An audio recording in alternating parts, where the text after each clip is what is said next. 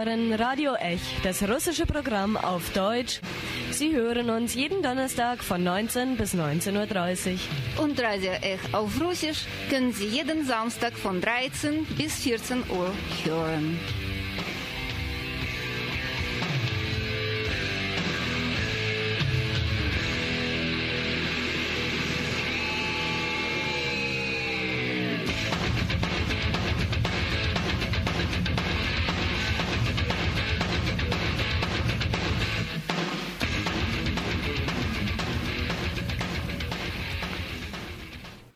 Guten Abend, liebe Radiohörerinnen und Radiohörer.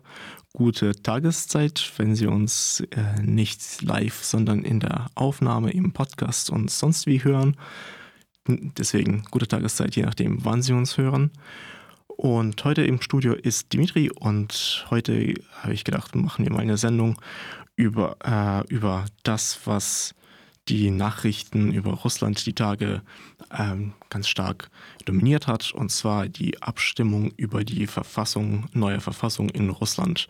Die neue Verfassung, die ja ähm, dem Präsidenten Wladimir Putin unbegrenzte äh, ja, nahezu unbegrenzte Zahl an Amtszeiten äh, geben soll und ihn eigentlich so in der im Präsidentensessel auch festschreiben sollte über ein paar Umwege, aber dennoch ähm, normalerweise ist dann die Berichterstattung darüber, was da alles in der Verfassung steht, was da alles jetzt äh, geändert werden soll und äh, vor allem auch, wie die Abstimmung abgelaufen ist, wie viel jetzt, wie viele Prozent Stimmen jetzt dafür gestimmt haben, wie viele dagegen gestimmt haben.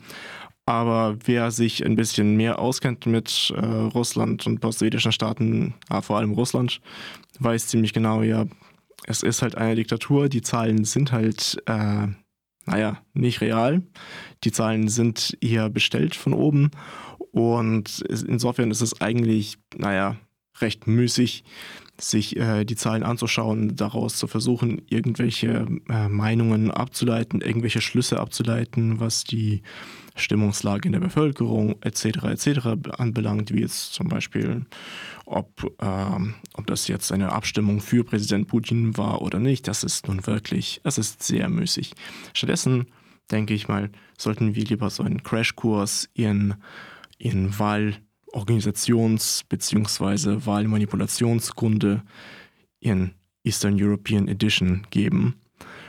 Und ja, nun die Abstimmung äh, ist ja eine sehr interessante gewesen äh, und darüber, wie sie manipuliert werden kann normalerweise, wie sie normalerweise auch manipuliert wird und teilweise auch, wie sie diesmal ganz neu manipuliert wurde.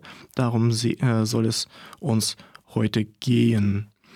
Ähm, es ist auch ein interessantes Motto, wenn man so bedenkt, ähm, dass dem äh, gegeben wurde, und zwar von der Leiterin der Zentralen Wahlkommission in Russland selbst. Es ist nämlich so, dass die äh, Zentrale Wahlkommission ursprünglich eigentlich gedacht hatte, dass die Auszählung der Stimmen über mehrere Tage dauern könnte und dann nochmal die Veröffentlichung der Zahlen ebenfalls mehrere Tage in Anspruch nehmen würde. Nun war die Wahl gestern und gestern schon, bevor die, äh, letzten, die Wahllokale erschlossen, also eigentlich schon, ich weiß nicht, halbe Stunde oder Stunde davor, ähm, hat das, die Zentrale Wahlkommission angefangen, vorläufige Ergebnisse äh, herauszubringen und zu veröffentlichen. Und äh, auf, die, äh, auf das Erstaunen der Journalisten hin, wie das denn sein kann, sagte sie ganz, äh, sagte die Zentrale, die, Wahllerin, die Leiterin der Zentralen Wahlkommission ganz einfach, es ist nichts verboten. Und ich finde, das ist auch ein sehr, sehr schönes, äh, sehr, sehr schönes Motto. Es ist nichts verboten, um genau das zu beschreiben, wie halt Wahlen in Russland normalerweise stattfinden. Und ja, fangen wir mal damit an, was so für Technologien es gibt, wenn sie unbedingt ihren, sagen wir zum Beispiel ganz, ab, äh, ganz unabhängig von allen Ereignissen in Russland eine Wahl gewinnen möchten. Nun, äh, in den letzten 30 Jahren hat Russland natürlich sehr viel Erfahrung damit gesammelt, wie man so eine Wahl äh, so organisiert, dass sie auch die richtigen Ergebnisse liefert und das jetzt nicht so lächerlich und übertrieben mit 99,99999 Prozent wie jetzt in Nordkorea ist. Russland ist ja eine eine gelenkte, eine souveräne Demokratie und keine, kein Nordkorea, immerhin. Auch keine DDR und so etwas. Deswegen muss man schon ein bisschen äh, kreativ sein, einfach nur per Dekret irgendwelche Zahlen äh, zu veröffentlichen, ist ja nicht unbedingt eine Demokratie würdig, wie es Russland ist. Äh, deswegen hat man natürlich mehrere Techniken mittlerweile in, entwickelt, nennen wir sie mal politische Techniken. Und die klassischste von ihnen allen, der Klassiker schlechthin, ist so der sogenannte Vbros. Vbros ist auf Russisch, ist ein russisches Wort, das zu Deutsch Einwurf bedeutet. Wir kennen das natürlich als ein Einwurfsendungen. Nun, in Russland wird eher äh, gleich äh, eine ganze Packung von äh, Wahlscheinen natürlich so ausgefüllt, wie man es eigentlich haben möchte, mit Ja, Nein oder dem, äh, dem gewünschten Kandidaten. So ausgefüllt, solche äh, Packungen von Wahlscheinen werden dann in die Wahlurne reingeworfen wenn gerade mal niemand hinschaut, am besten eigentlich, wenn keine unabhängigen Beobachter gerade da sind, wenn die Wähler gerade nicht da sind, dann dreht man, äh, stellt jemand, sich jemand mal kurz vor so einer Wahlurne davor und äh, irgendein Mitarbeiter der lokalen Wahlkommission geht dann hin und äh, so teilweise unauffällig, teilweise sehr auffällig werden dann ein Wahlschein nach dem anderen ein Dutzend Wahlscheine nach dem anderen eingeworfen und schwuppdiwupps, wenn das ausgezählt wird, sind die Ergebnisse natürlich, gehen die äh, Ergebnisse natürlich in die Richtung, die man auch vorgegeben hat. Nun, es gibt natürlich ein paar, ein paar Probleme bei diesem Vorgehen. Es ist zwar sehr kreativ und sehr einfach umzusetzen, aber äh, es gibt dann doch ein paar Schwachstellen, wie zum Beispiel eben die Schwachstelle Nummer eins, die ihr sofort einfällt. Ja, wie, äh, wie einfach ist es denn bitteschön, einen Zeitpunkt zu finden, wo niemand von unabhängigen Beobachtern und We oder Wählern mal auf die Wahlurne schaut? Das ist anscheinend gar nicht so unüblich. Es geht durchaus. Man muss nur wollen. Und wenn es nicht funktioniert, ja, dann macht man es auch ein bisschen offensichtlicher.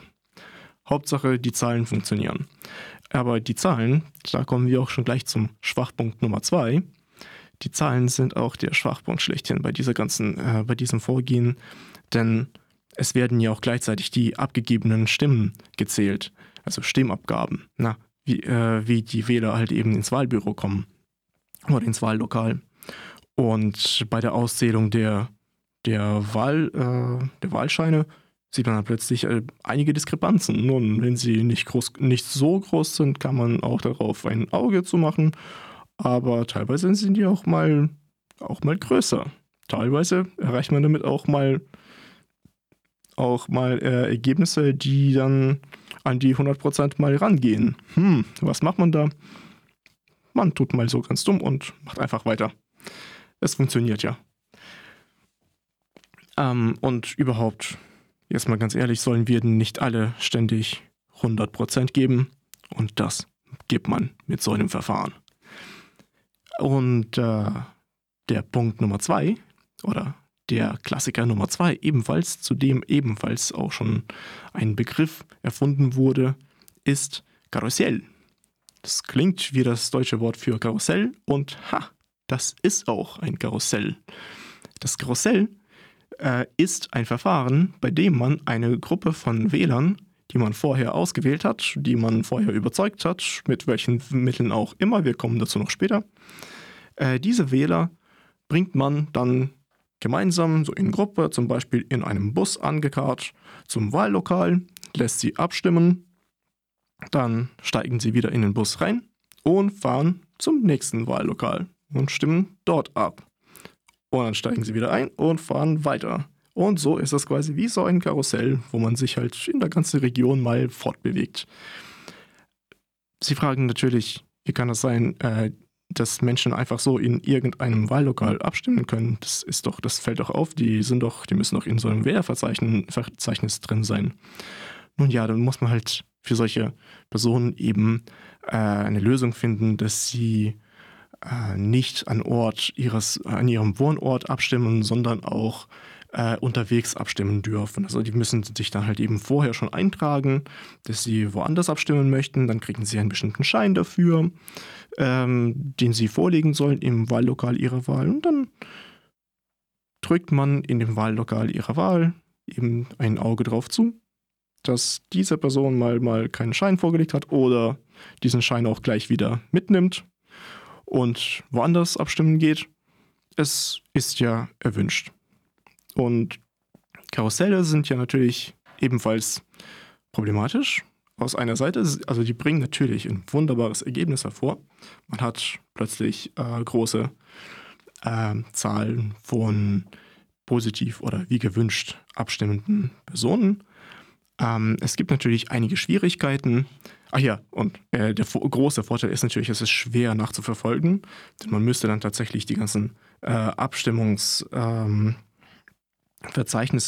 verschiedener Lokale gegeneinander abgleichen und schauen, wer äh, überall äh, abgestimmt hat und ob die Person nicht woanders auch abgestimmt hat. Dadurch, dass ja alles nicht so digital ist, ist es eine Menge Arbeit. Ähm, aber das große Problem ist halt, dass so ein, so ein Bus natürlich ähm, schon mal auffällt. Das ist halt nicht so einfach. So ein Bus fällt auf, wenn er mal äh, ranfährt und äh, unabhängige Wahlbeobachter können dann sofort Alarm schlagen ähm, irgendwelche unerschlossene Wähler ebenfalls sich denken, wow, was geht denn hier ab? Und äh, ja, wie macht man das eigentlich besser? Nun, bei diesem, äh, bei dieser Abstimmung jetzt, äh, die gestern stattgefunden hat und eigentlich nicht gestern, sondern die ganze letzte Woche, ähm, hat man äh, zu einer neuen Methode gegriffen und zwar die Wahl zu Hause oder am Arbeitsort. Und zwar konnten dann äh, die sogenannten Wa äh, Hausvorsteher oder eben die äh, Leiter von, äh, von Unternehmen beantragen oder einfach nur bitten, dass äh, entweder zu ihnen ins Haus oder eben in ihr Unternehmen eine Wahlurne gebracht wird von der örtlichen, äh, vom örtlichen Wahllokal. Und dort stimmen dann die Mitarbeiter oder die Hausbewohner einfach mal ab dass diese Urne auch mal zu denselben Leuten mal mehrmals gebracht werden kann oder dass die äh, Bewohner des Hauses mal einmal zu Hause abstimmen und dann nochmal im Wahllokal können und dass die äh, unabhängigen Wahlbeobachter nun mal nicht jedes Mal mitlaufen können, das ist natürlich eine gewollte Schwachstelle dieses Verfahrens. Schwachstelle aus der Sicht der ehrlichen Wahldurchführung natürlich, nicht aus der Sicht einer gewünschten Wahldurchführung. Und äh, diese Art von Wahl zu Hause, die hat natürlich in diesem Fall auch für sehr viel Aufregung gesorgt, weil, also, wo gibt's denn das? Die äh, Wahllokale waren teilweise einfach mal vor den Häusern postiert. Da waren dann einfach mal Leute, gingen einfach aus dem Haus, so, so, einem, so einem Plattenbau, ne? Und davor, äh, vielleicht so auf einem Kinderspielplatz oder sonst, sonst wie, äh, sitzen dann so auf der, äh, an so einem Tisch plötzlich äh, Mitarbeiter von der Wahlkommission. Ähm, auf der Sitzbank daneben steht halt die Wahlurne. Die Leute sollen das ausfüllen äh, mit gegen Vorlage ihres Ausweises. Dann wird irgendwas eingetragen in der Liste. Und an mehreren Stellen, wo man halt nachgehakt hat, hat sich dann herausgestellt, dass manche Leute mehrmals abstimmen konnten. Manche Leute konnten aber auch, äh, gingen halt irgendwann mal ins äh, Wahl, in Wahllokal und wollten abstimmen und dann stellte sich heraus, ha, sie haben ja schon zu Hause abgestimmt. Bloß, dass sie nichts davon wissen. Und so kann es ja auch mal laufen, dass irgendjemand in ihrem Namen mal abgestimmt hat, weil niemand gesehen hat, der Eintrag im Wählerverzeichnis ist schon mal drin. Sie haben abgestimmt. Finden Sie sich damit ab. Äh, und damit kommen wir auch schon gleich zum nächsten, äh, zur nächsten Methode, Methode Nummer 4, die fiktiven Abstimmungen. Und da fragt man sich natürlich, ja, was für fiktive Abstimmungen? Nun, man kann tatsächlich viele Leute Abs äh, Abstimmungen eintragen die gar nicht abgestimmt haben die, haben, die gar nicht gekommen sind ins Wahllokal, die beispielsweise zu Hause geblieben sind. Trotzdem, für sie wird dann schon mal so ein Häkchen gesetzt, äh, irgendeine Unterschrift reinge äh, reingekritzelt und ein Wahlschein reingeworfen und das Ergebnis ist erreicht. Und äh, wenn es mal richtig gut gehen soll, dann schaut man auch nicht, ob die Person eigentlich überhaupt noch am Leben ist oder ob das eine Karteileiche im Wählerverzeichnis ist. Dann gleicht man das am besten gar nicht erst ab. Und schwuppdiwupps können, äh, kann es auch dazu kommen, dass äh, alte Leute, die halt schon vor einem Jahr gestorben sind oder vor einem halben Jahr oder sonst wie, dann plötzlich noch für den neuen Präsidenten abgestimmt haben. Kann ja mal passieren. Der Wille ist Gesetz. Der Wille des Wählers ist Gesetz. Und wenn Sie nochmal weiter ausgreifen wollen, das ist ja jetzt wirklich etwas altmodisch, weil man einfach nur, ja, einfach mal irgendwas reinkritzelt und äh, Wahlscheine einwirft. Wir sind ja etwas modern und Russland ist ja ein moderner Staat. Man kann es ja alles digital machen. Ne? Das, Im Westen ist man ja noch nicht so weit. Äh, jetzt in Deutschland ist man ja immer noch dabei, irgendwelche Papierchen auszufüllen. In Russland hat man diesmal in Moskau und in Nizhny Novgorod-Region äh, äh, auch Abstimmung per Computer eingeführt, dass man von zu Hause aus äh, abstimmen konnte. Und das soll alles so, so sicher gewesen sein. Und natürlich, wenn Sie ein System aufbauen, wenn Sie einen Server aufbauen, hm, da können Sie ja reinschreiben, was Sie wollen in den Code. Sie können es selber so aufbauen, wie Sie wollen es muss ja nicht Open Source sein, es muss ja nicht über, äh, alles überwacht sein, es muss ja nicht von äh, unabhängigen Datenschutzaktivisten äh, ebenfalls kontrolliert werden. Und was dann so alles abgestimmt wird, das können, äh, können Sie dann ja am Heim-PC selbst bestimmen. Wie die Leute da abgestimmt haben, wie sollen Sie das kontrollieren? Und das kam auch jetzt, äh, wie gesagt, zur, äh, zur Geltung es gab, ich glaube, allein in Moskau um die eine Million äh, Einmeldungen für Online-Abstimmung und man hat ziemlich schnell gesehen, dass da viel zu viele abstimmen, viel zu schnell. Und äh, die Angaben von Abstimmungen, wo die Statistiker drauf, drüber geschaut haben, die reißen einfach komplett aus dem normalen Wählerverhalten Verhalten heraus. Das, das stimmt, das passt einfach nicht. So stimmen Leute normalerweise nicht ab. Naja, digitale Abstimmung ist eben der Trend von morgen.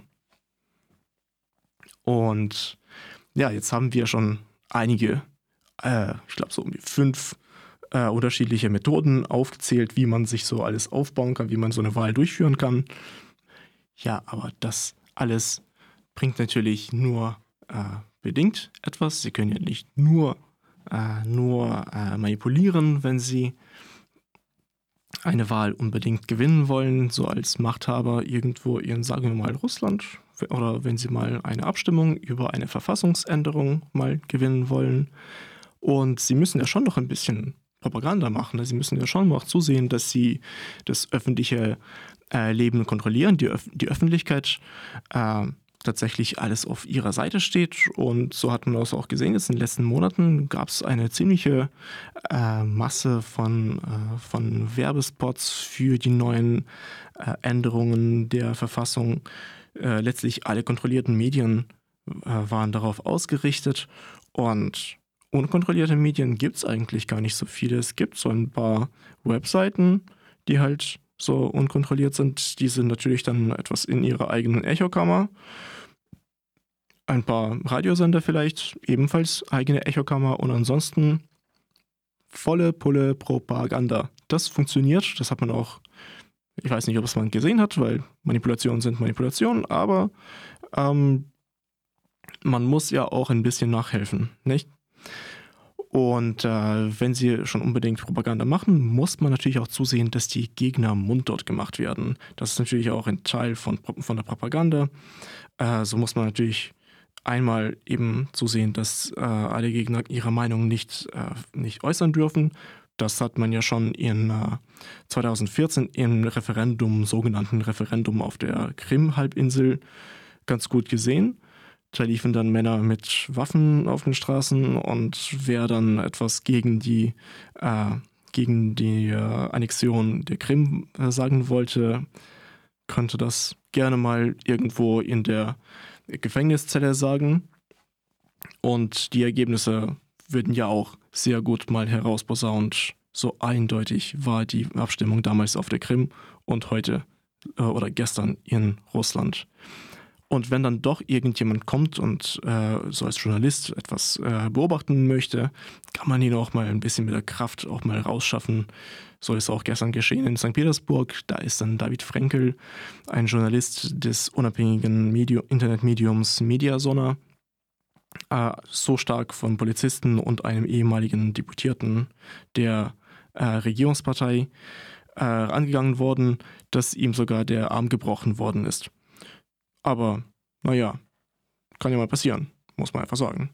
Und äh, damit die Wahlbeobachter nicht so viel äh, stören, kann man sogar ein etwas kreativer werden und ein neues Mittel entdecken, wie zum Beispiel bei dieser Wahl die Wahl, die Abstimmung einfach mal auf eine ganze Woche hinausziehen und dann sagen, ja, das ist dann halt die vorverlegte Abstimmung, die Abstimmung offiziell, wie sie hieß, die Abstimmung vor dem Tag der Abstimmung wusste zwar, hat zwar nicht jeder verstanden, was das eigentlich sollte, aber hat ja funktioniert.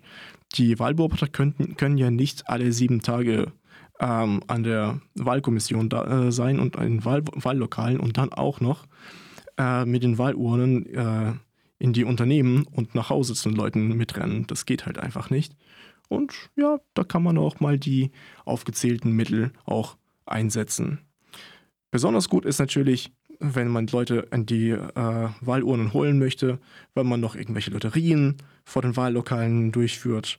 Und das ist auch jetzt so passiert. Äh, es ist auch etwas lustig geworden, als in Omsk dann äh, äh, Wohnungen verhökert werden sollten, also für, nicht versteigert, sondern tatsächlich äh, in der Lotterie ähm, gewonnen werden konnten. Und wer hatte gewonnen? Ja, ein, eine Mitarbeiterin der lokalen Wahlkommission. Passiert, passiert.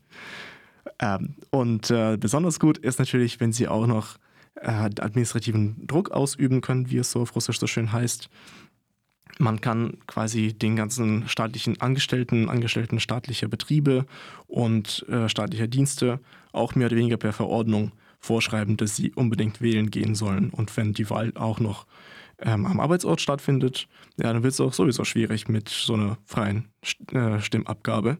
Und das funktioniert dann auch. Und Richtig gut ist es natürlich, wenn sie auch noch komplette, totale Diktatur im Land haben können. Und das hat man auch jetzt gesehen. Gerade das, äh, der, äh, der Teil des Landes, wo die Diktatur besonders stark ist, Tschetschenien, das eigentlich eine absolute, ja, eigentlich vergleichbar mit Nordkorea ist mittlerweile, hat über 90 Prozent der Zustimmung bekommen für die neue Verfassung. Zufall? Wohl kaum. Und wenn Sie all das, alle diese Methoden zusammenziehen, können Sie jegliche Zahlen, die, Sie, die Ihnen so gefallen, auch mal einfach malen. Einfach mal zeichnen. Und das ist auch der Begriff, der halt eben auch verwendet wird im Russischen für Ergeben Wahlergebnisse, Narisavach, malen, hinmalen. Und äh, der ganze, das ganze Verfahren nennt man deswegen auch einen ziemlichen Zirkus, also auf Russisch Chapiteau. Und das war auch gestern letztlich kann man auch sagen, das war ein weiterer Zirkus in Russland. Und ich hoffe, Ihnen hat es mal ein bisschen Spaß gemacht, zu hören, wie das so alles abläuft normalerweise. Im Studio war heute nämlich Dimitri und wir haben über die Wahlmanipulation und Techniken dabei in Russland äh, gesprochen.